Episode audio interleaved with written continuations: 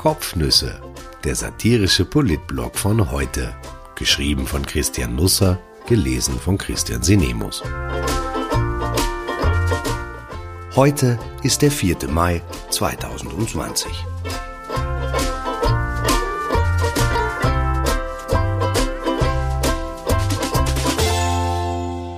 Ho, ho, ho. Eine Einladung, eine Ausladung und warum wir jetzt Söder brennen haben. Corona ist jetzt offiziell beendet. Das muss man jetzt nicht gut finden, aber es ist halt so. Das hat das vergangene Wochenende gezeigt. Die Österreicher hängen eben an den Lippen ihrer Regierung, und die hat ihnen zunächst Angst gemacht, dann aber schließlich gesagt, dass es jetzt auf die Eigenverantwortung ankäme.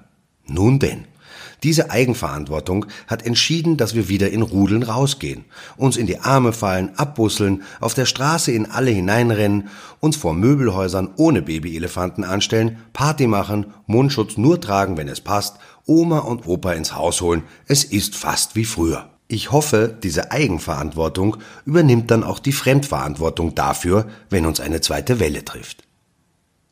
Der Bundespräsident erschien gestern überraschend im Fernsehen. Er hielt in der ZIP 1 eine Ansprache, die Mut machen sollte. Wir kriegen das hin, sagte er, und so sind wir. Vor einem Jahr hatte er nach Auftauchen des Ibiza-Videos gemeint, so sind wir nicht. Ich glaube ja, die Wahrheit liegt irgendwo dazwischen. Manchmal sind wir so und dann wieder so. Im Rückblick werde man sehen, sagte Alexander van der Bellen, dass in dieser Zeit populistische Führerfiguren ihren Glanz verloren haben, weil ihre simplen Rezepte nicht geeignet sind für die komplexe Wirklichkeit. Im Rückblick werde man erkennen, dass Europa die Zeit genutzt hat. Man werde zurück zum Wert der politischen Gemeinschaft finden. Mit Verlaub, Herr Bundespräsident, aber ich bin genau gegensätzlicher Meinung.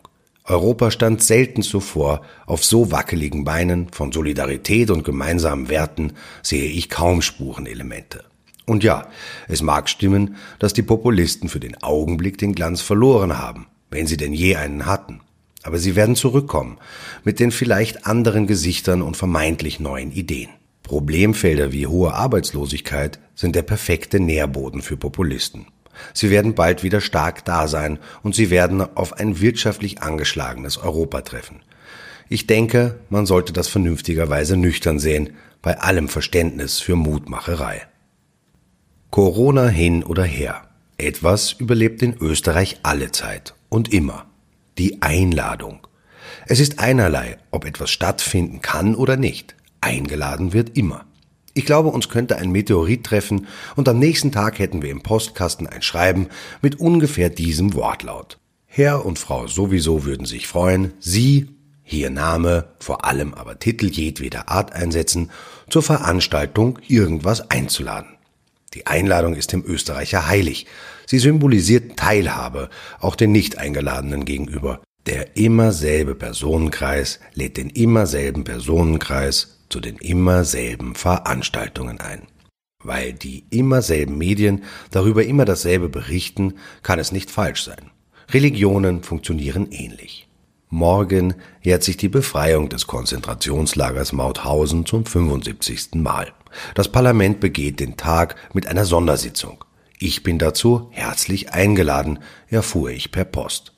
Magister Wolfgang Sobotka, Präsident des Nationalrates, und Robert Seber, Präsident des Bundesrates, schreiben mir auf edlem Papier, trotz Corona-Pandemie ist es uns ein Anliegen, auch heuer dieses Gedenken zu begehen.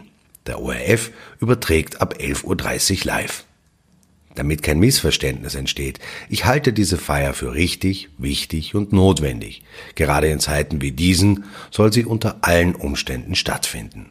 Aber trotzdem klingt es seltsam, wenn man dann liest, wir laden Sie herzlich dazu ein, die gemeinsame Sondersitzung der Präsidialkonferenz des Nationalrats und des Bundesrats anlässlich des Gedenktages an den Bildschirmen zu Hause zu verfolgen. Ich wurde noch nie zum Fernschauen eingeladen, schon gar nicht schriftlich. Im alten Ambros-Schlager Die Blume aus dem Gemeindebau gibt es die Textzeilen Andere haben bei mir keine Chance, auch wenn sie immer sagen, komm ins Fernsehen, Herr Franz. Ich möcht von dir nur einmal ein Lächeln kriegen, du schönste Frau von der Viererstirn. Ohne auch nur im Ansatz die schönste Frau von der Viererstiegen zu sein, werde ich mich also morgen vielleicht etwas festlicher kleiden, ORF 2 einschalten, mich daheim im Wohnzimmer in die erste Reihe setzen, mich mit meiner Einladung gegenüber dem Bildschirm ausweisen, wenn die Veranstaltung beginnt, ein paar Mal hüsteln, die Armbeuge natürlich, dann die Augen zumachen und daran denken, wie es wäre, wenn dieses depperte Virus nicht von uns Besitz ergriffen hätte. Ich bin allerdings nicht überall gern gesehen. Ich verstehe das gut. Gesundheitsminister Rudolf Anschober lud dieser Tage zum Hintergrundgespräch. Nein, eigentlich nicht zu einem Hintergrundgespräch, wie sein Büro betont, weil man Hintergrundgespräche ihrer Art wegen nicht leiden könne, aber auch nicht zu einer Pressekonferenz oder einem Medientermin oder einem Pressegespräch, sondern man bat einfach ein paar ausgewählte Medien zu sich. Eine Handvoll Journalisten, schrieb die kleine Zeitung ein paar andere eben nicht. Man habe sich auf Zeitungen beschränkt, die eine gedruckte Sonntagsausgabe haben, hieß es. Die Presse hat auch eine gedruckte Sonntagsausgabe, wurde aber ebenfalls nicht berücksichtigt. Vielleicht wurden auch nur Medien bedacht, die eine gedruckte Sonntagsausgabe und Sonntagshängetaschen haben. Und dann, sagen wir einmal, mit dem Buchstaben K beginnen. Ich höre, dass es mittlerweile sogar Medien in diesem Land geben soll, die Internetseiten betreiben, die auch am Sonntag erscheinen. Sie aber waren ebenfalls nicht eingeladen. Vielleicht sollten wir alle unsere Internetseiten ausdrucken, sie in die Sonntagshängetaschen stecken. Hilfreich wäre ein Zeitungstitel mit K am Anfang. Keute ginge etwa. Anschober stellte einen Teil seines Beratungsstabes in der Corona-Krise vor. Das klingt interessant, da es zuletzt Debatten darüber gab, auf welcher Basis eigentlich Entscheidungen in diesem Land gefällt werden. Ich bin mir ja nicht sicher, ob ich das wissen will, aber nichts wissen ist auch keine Lösung. Man sieht auf der öffentlichen Bühne mehr oder weniger immer dieselben Politiker, aber wer sie im Hintergrund berät, liegt im Dunkeln.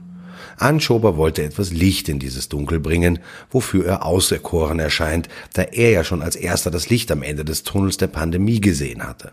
Weil er sich aber wohl um die Gesundheit der Reporter sorgte, holte er eben nur eine Handvoll zu sich, ließ vier Berater im Babyelefantenabstand Aufstellung nehmen und sie dann höflich erzählen, wie super die Zusammenarbeit mit dem Minister klappe. Es ist noch gar nicht so lange her, da wurde der Falter nicht zu einem Hintergrundgespräch von Sebastian Kurz gebeten. Die offizielle Begründung lautete, dass man keine Wochentitel eingeladen habe, aber ich dachte damals schon, dass dies eine Ausrede sei.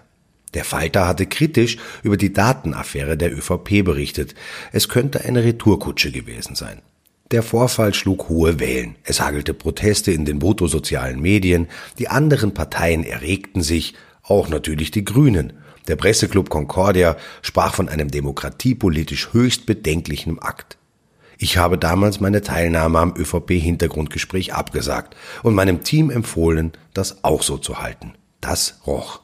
Ich warte, ob heute auch ein Aufruhr losbricht, weil nunmehr ein grüner Minister Zeitungen aussperrt und das mit seltsamen Begründungen, und ich werde verfolgen, wer sich alle zu Wort meldet und vor dem Niedergang der Pressefreiheit warnt und einen demokratiepolitisch höchst bedenklichen Akt ortet. Ich denke, ich werde umsonst warten. Ich glaube, ich habe zu Martin Ho einmal Hallo gesagt, aber sicher bin ich mir nicht. Es könnte auf einem dieser Maroni-Empfänge gewesen sein, die Österreichs Kanzler jedes Jahr im Advent gibt. Ich habe dieses Bild im Kopf. Ho steht ganz in der Nähe von Sebastian Kurz, der jedem die Hand schüttelt. Damals durfte man das noch und fragt, wie es einem geht und Glühwein anbietet. Und es wird gedrängt und gestoßen, weil jeder will, dass einem der Kanzler die Hand gibt, fragt, wie es einem geht und Glühwein anbietet. Und an der Seite von Kurz steht Martin Ho und zeigt keine Regung. Vielleicht gibt es ein geheimes Clubbesitzerhandbuch, in dem steht, dass man immer einen coolen Blick aufsetzen muss als Clubbesitzer. Jedenfalls wirkte Ho in der Menge der schnatternden Maroni-Gäste wie ein Eisblock. Gut eingesetzt könnte er die Erderwärmung um ein, zwei Grad nach unten drücken. Vielleicht hatte ihn Kurz deshalb eingeladen. Martin Ho betreibt zehn Lokale. Die meisten in Wien. Alle sollen ziemlich cool sein. Ich war aber noch in keinem, deshalb muss ich mich auf Expertise von außen verlassen. Ich bin eher nicht so der Clubtyp. Ich mag nicht einmal Tennisclubs, von Golf gar nicht zu reden. Club Sandwich geht, hilft hier aber nicht.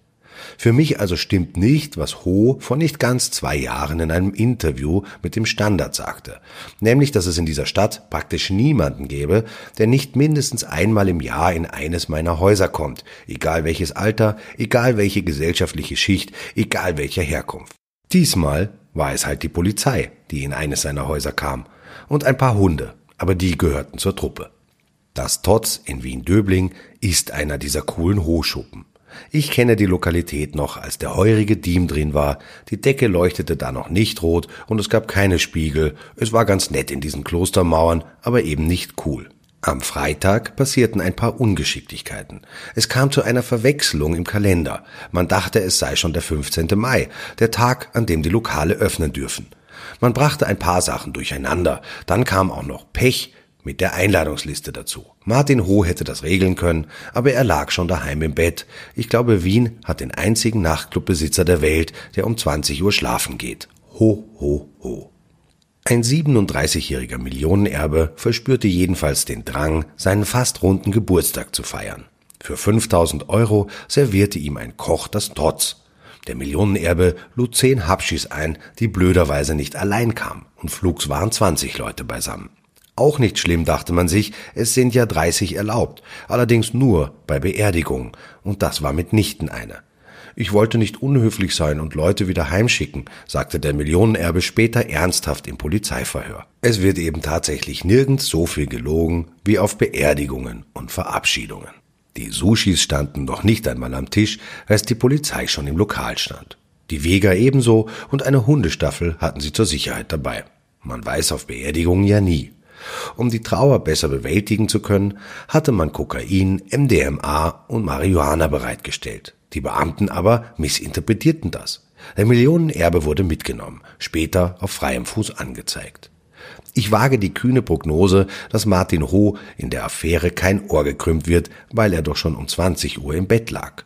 Das erstaunt, denn im britischen Magazin GQ war 2018 über den Barbesitzer und seine Hood noch zu lesen, Wien die Stadt, die so wie er und wegen ihm niemals schläft.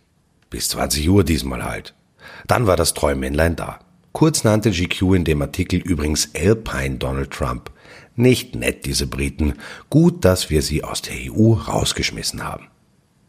In der Wachau betreibt Ho seit zwei Jahren ein Boutique-Hotel namens Le Petit Ivy, nachgetauft seiner Tochter, die er gemeinsam mit Modelfreundin Ivana hat. Bei der Eröffnung war die Promi-Dichte an langjährigen Freunden und Wegbegleitern hoch. Martin Ho verbindet Unternehmergeist mit sozialem und gesellschaftlichem Engagement, lobte Kanzler Sebastian Kurz. Und der heutige Finanzminister Gernot Blümel assistierte, Ho habe einen Spürsinn für neue Trends. Wohl deshalb ging er Freitag früh schlafen. Und in so einem unterhaltsamen Land sollen die Deutschen nicht mehr Urlaub machen dürfen? Na geh, mit den Bayern kennt man sich dieser Tage ja nicht mehr richtig gut aus. Da stellt sich der bayerische Ministerpräsident Markus Söder hin und sagt, wer Österreich genießen will, der kann das auch in Bayern tun. Hä? Was soll das heißen? Die Bayern spielen den Norddeutschen vor, dass sie jetzt Tirol sind? Na dann schaut's mal, dass ihr ein zweites Ischgl zustande bringt.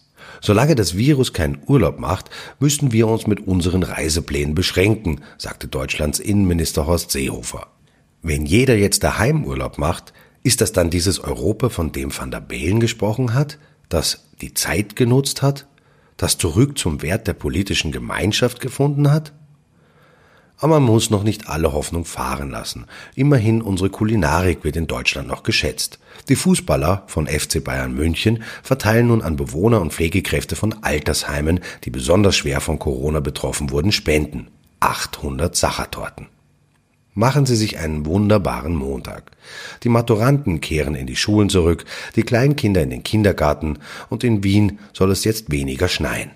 Auch gut.